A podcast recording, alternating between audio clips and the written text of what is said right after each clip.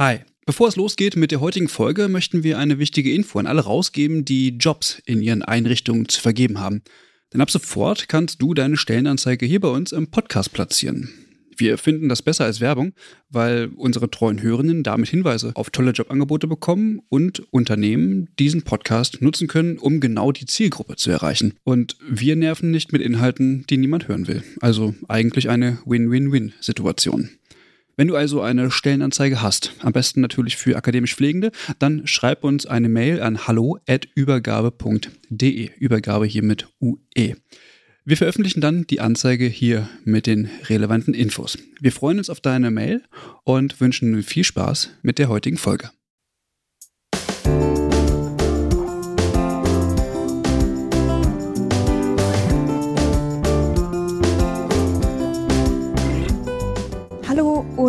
Herzlich willkommen zu einer neuen Folge des Pflegeupdates. Heute gibt es Folge 21.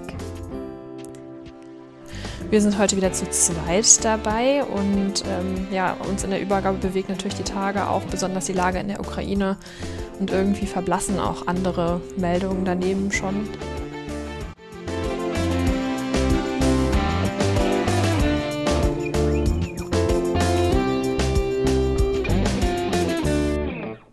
Genau. Also es ist natürlich ähm, Schreckliches passiert, was auch vielleicht so ein bisschen in der Nachrichtenlage, gerade die Thematik der Corona-Pandemie, die ja doch in letzter Zeit sehr präsent auch war in unseren Podcast-Folgen und auch ähm, die Pflegesituation etwas in den Hintergrund stellen. Aber dennoch haben wir uns gedacht, dass wir heute in einem Update ein neues Projekt vorstellen wollen, was zumindest äh, in der Pflegewelt ein gutes Beispiel dafür ist, was denn möglich ist, wenn man miteinander in den Dialog tritt und versucht, alte Gräben zu überwinden.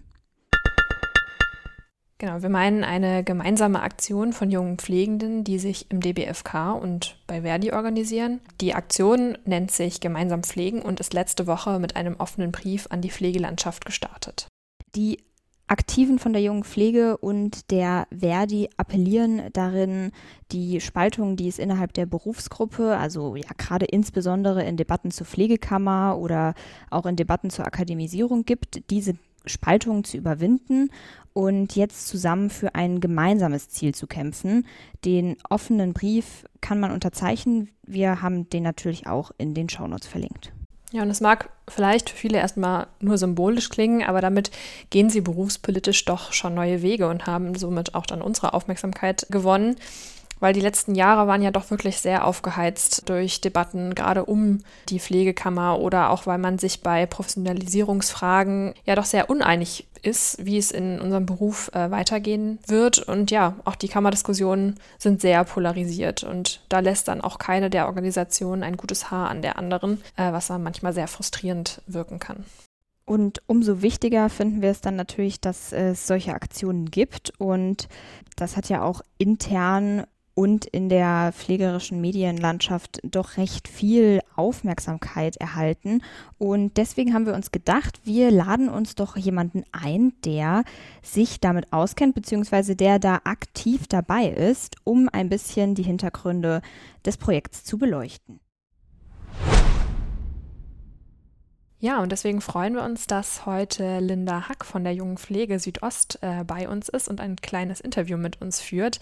Linda, magst du dich einmal ganz kurz vorstellen? Gerne. Hallo, ich bin Linda. Ich wohne in München, komme ursprünglich aus Heidelberg. Ich bin in der Jungen Pflege aktiv im DBFK Südost und bin jetzt frisch gebackene Bachelor of Science in Nursing.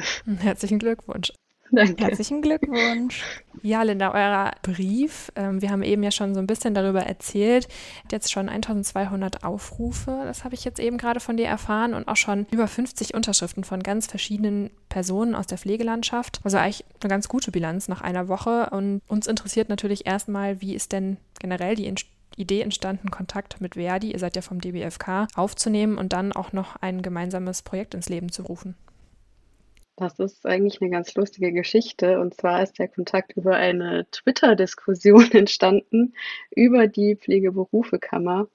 Und dort haben sich dann eben die zwei Personen erstmal darüber ausgetauscht, dass es vielleicht sinnvoll wäre, sich direkt ähm, auszutauschen und sich online zu treffen, statt sich eben über Twitter anzufeinden. Das war ungefähr im Juni oder Juli letzten Jahres. Und da ist dann eben quasi dieser Austausch entstanden und ist auch nach dieser Online-Diskussion nicht abgerissen, sondern eben weitergegangen, wurde fortgeführt und das erste aus dem Projekt ist eben jetzt der offene Brief. Okay, du hast das ja jetzt, sag ich mal, relativ positiv beschrieben und das ist ja auch so ein neuer Weg hm, der Zusammenarbeit von Verdi und dem DBFK. Aber gab es da nicht auch Unmut von einigen Seiten? Mhm. Also wenn es keine Kritik geben würde, wenn es keine Gräben geben würde, dann bräuchte es den Brief ja nicht. Dann müssten wir diese Position ja gar nicht einnehmen. Wir haben überwiegend wirklich positives Feedback dazu bekommen auf verschiedenen Kanälen. Genau, wollen dazu auch bald nochmal ein kurzes Resümee veröffentlichen und ein paar offene Fragen beantworten. Wir haben aber, das finden wir auch richtig gut, breite Reaktionen bekommen über viele Felder der Pflege, äh, der Berufsgruppe, weil wir eben, ja, weil einige von uns eben akademisiert sind in, in der mhm. AG und aber wirklich viele Personen Feedback gegeben haben aus der Altenpflege, Auszubildende und so weiter.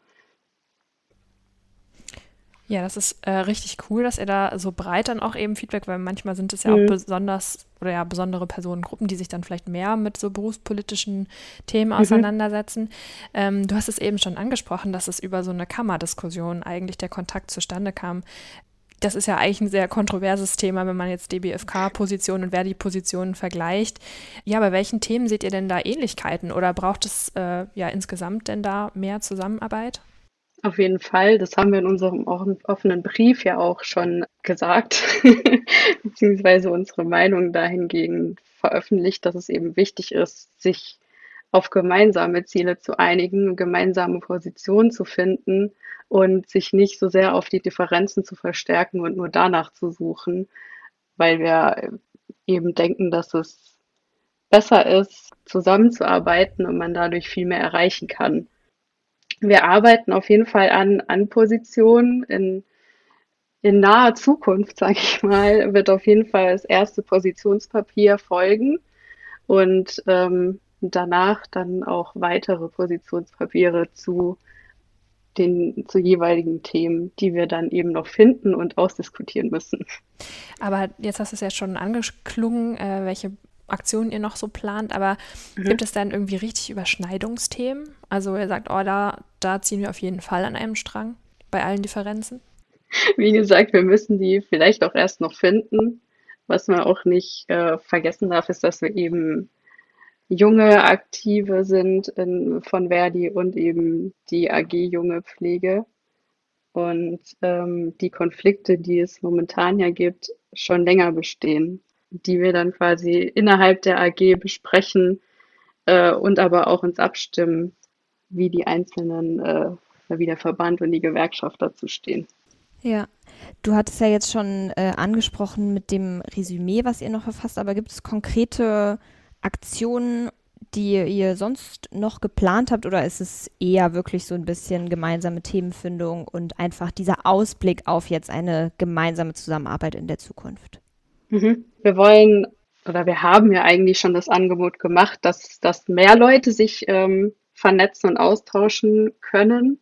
Wir haben eine offene WhatsApp-Gruppe, in die auch wirklich jeder eingeladen ist da soll dann auch nach der Veröffentlichung des Positionspapiers nochmal verstärkt reingegangen werden. Da ist auch wirklich jeder dazu eingeladen, teilzunehmen. Das beschränkt sich dann eben nicht auf DBFK oder Verdi-Mitglied, sondern wir wollen eine breite Diskussion, also dass das Feld, das wir erreichen, noch viel breiter aufgestellt ist und da eine konstruktive Diskussion entstehen kann und auch je nachdem, welche Positionspapiere noch folgen und welche Themen wir da ansprechen wollen, auch die Personen zu Wort kommen können, die tatsächlich in diesem Bereich betroffen sind. Okay, das verstehen wir als ähm, Aufruf auf jeden Fall auch an unsere mhm. Hörerinnen und Hörer. auf jeden Fall. Ja, sich gerade auch in der Jungenpflege oder ja auch bei Verdi zu engagieren, ist auf jeden Fall immer eine gute Idee. Wir verlinken euch das, wie Caro gesagt hat. Aber aus meinen persönlichen Erfahrungen ist vielleicht auch nochmal so eine Frage heraus, ähm, was wünscht ihr euch denn noch an Unterstützung oder was ist denn das Ziel, außer für die, sag ich jetzt mal, für den Erwachsenenverband? Also, dass da auch dann mehr Kommunikation entsteht? Also bisher haben wir als einzelne Personen aus den beiden Gruppen Kontakt hergestellt, beziehungsweise wurde, wurde Kontakt hergestellt zu eben diesen Erwachsenenverbänden, wie du es genannt hast. Ähm, was ich mir wünschen würde, ist, dass, dass die Relevanz auf jeden Fall deutlicher wird, dass eben die junge Pflege oder die jungen Pflegenden der Nachwuchs sind und dass das eben erkannt wird und dahingehend mehr unterstützt wird. Die anderen Positionen haben wir ja in dem offenen Brief äh, schon genannt, dass wir uns eben eine Zusammenarbeit wünschen. Ob und wie das umgesetzt wird, das ist noch nicht ganz klar. Aber das wäre natürlich das Beste, was wir damit erreichen könnten. Okay, Linda, das war nochmal ein schönes Statement zum Abschluss. Dann wünschen wir euch auf jeden Fall viel Erfolg und dass das alles seinen Weg nimmt, äh, wie ihr euch das vorstellt. Und natürlich auch ein herzliches Dankeschön an euch, dass ihr euch so engagiert für den Pflegeberuf. Und ein Dankeschön an dich, dass du hier äh, ein bisschen Hintergrundinformationen preisgegeben hast. Gerne. Vielen Dank auch an euch, dass ihr uns die Möglichkeit gegeben habt, nochmal darüber zu sprechen. Ja, und nachdem wir euch jetzt dieses interessante Projekt vorgestellt haben, was wir natürlich auch weiter verfolgen werden, haben wir heute auch noch ein zweites Thema für euch, was sich mit dem viel diskutierten Pflegebonus beschäftigt. Ja, wir haben ja jetzt viel darüber gesprochen, wie Pflegende selbst für eine bessere Situation im Berufsalltag sorgen. Aber auch die Politik hat ja die Not erkannt und hat sich zu Beginn dieser Legislaturperiode für eine fixe Notlösung entschieden. Ja, wir haben es in vorangegangenen Folgen ja auch schon öfter thematisiert. Diese berühmten eine Milliarde Euro Pflegebonus haben ja bisher auf sich warten lassen, aber jetzt kommt etwas Bewegung in die Sache. Karl Lauterbach, der Gesundheitsminister, spricht sich nämlich für eine schnelle Auszahlung des geplanten Bonus aus. Er hat äh, einen Plan vorgestellt, dass Pflegekräfte in Krankenhäusern und in der Langzeitpflege den Pflegebonus erhalten sollen. Und der Bonus soll hälftig ausgeschüttet werden. Also die Hälfte soll an Krankenhäuser gehen und die andere Hälfte an die Langzeitpflege. Und in einem Eckpunktepapier werden bis zu 550 Euro Bonus für Vollzeitkräfte der Altenpflege angegeben. Und das Ganze soll dann am 30. Juni oder ab dem 30. Juni besser gesagt soweit sein. Und der Bonus kann dann ausgezahlt werden bis spätestens zum 31. Dezember. In der Altenpflege gibt es die Regulation, dass die Beschäftigten profitieren sollen, die zwischen dem 1. November 2020 und dem 30. Juni 2022 mindestens drei Monate in der Altenpflege tätig waren und auch am 30. Juni 2022 noch beschäftigt sind. Im Krankenhaus sieht das etwas anders aus. Den Bonus sollen nur Kliniken bekommen, die mehr als zehn Covid-Fälle mit künstlicher Beatmung behandelt haben. Also auch Kliniken, die eben eine Intensivstation vorweisen können. Und wir kennen das ja schon von vorangegangenen Pflegeboni, dass das eben an Kriterien gebunden wird, die oft was mit Covid-Fällen korrelieren. Ja, und äh, da entscheiden eben die KlinikvertreterInnen und die Beschäftigtenvertretung gemeinsam, wer dann den Bonus tatsächlich erhalten soll von den Mitarbeitenden und ja, vor allem dann auch in welcher Höhe. Aber vornehmlich sollen das natürlich Pflegende sein, die am Patienten oder an der Patientin tätig sind. Es gibt natürlich wie immer auch Kritiker und Kritikerinnen, die Deutsche Krankenhausgesellschaft findet es erstmal gut, dass die Bundesregierung finanzielle Mittel zur Verfügung stellt. Sie ähm, sprechen sich dafür aus, dass es keine unterschiedlichen Prämienhöhen für Pflegende auf Intensiv- und Normalstationen geben soll, da es eben dann zu einer Ungleichbehandlung der Beschäftigten kommt. Und deswegen empfehlen sie den Trägern mit der Mitarbeitervertretung einheitliche Prämienregeln zu vereinbaren. Ja, auch weisen sie darauf hin, dass eben diese Prämienzahlung kein Ersatz ist für nachhaltige Förderung in der Pflege. Und wer sich da auch nochmal zum Wort gemeldet hat, ist die Bayerische Krankenhausgesellschaft. Sie äußert, dass es eben unfair sei, dass anders als in der Altenpflege nur die Beschäftigten in ausgewählten Kliniken von dem Pflegebonus profitieren. Auch der Deutsche Paritätische Wohlfahrtsverband hat sich geäußert. Äh, sie sind der Meinung, dass der Bonus für die Altenpflege zu gering sei, denn in der Altenpflege sind häufig äh, Menschen tätig, die eben nur in Teilzeit arbeiten, sodass sie dann natürlich auch einen geringeren Bonus erhalten, weniger als die 550 Euro, die wir eben vorhin genannt haben. Ja, das war jetzt mal so ein Ausschnitt von Menschen oder AkteurInnen, die sich zu Wort gemeldet haben zu dem Thema. Da gibt es ja doch wirklich sehr kontroverse Meinungen. Aber ja, dass insgesamt die Situation in der Pflege verbessert werden sollte, neben den Bonuszahlungen, das wird, glaube ich, allgemein so gesehen und äh, so äußerte sich auch Minister Lauterbach. Er sagte da konkret, wir müssen darüber hinaus auch die Situation der Pflegenden insgesamt verbessern durch eben neue Personalbemessungssysteme und durch bessere Arbeitsbedingungen. Ja, und damit würde ich sagen, schließen wir ab mit diesem äh, Statement in der Hoffnung, dass sich wirklich auch langfristig etwas tut und es nicht bei ständigen Bonusauszahlungen bleibt.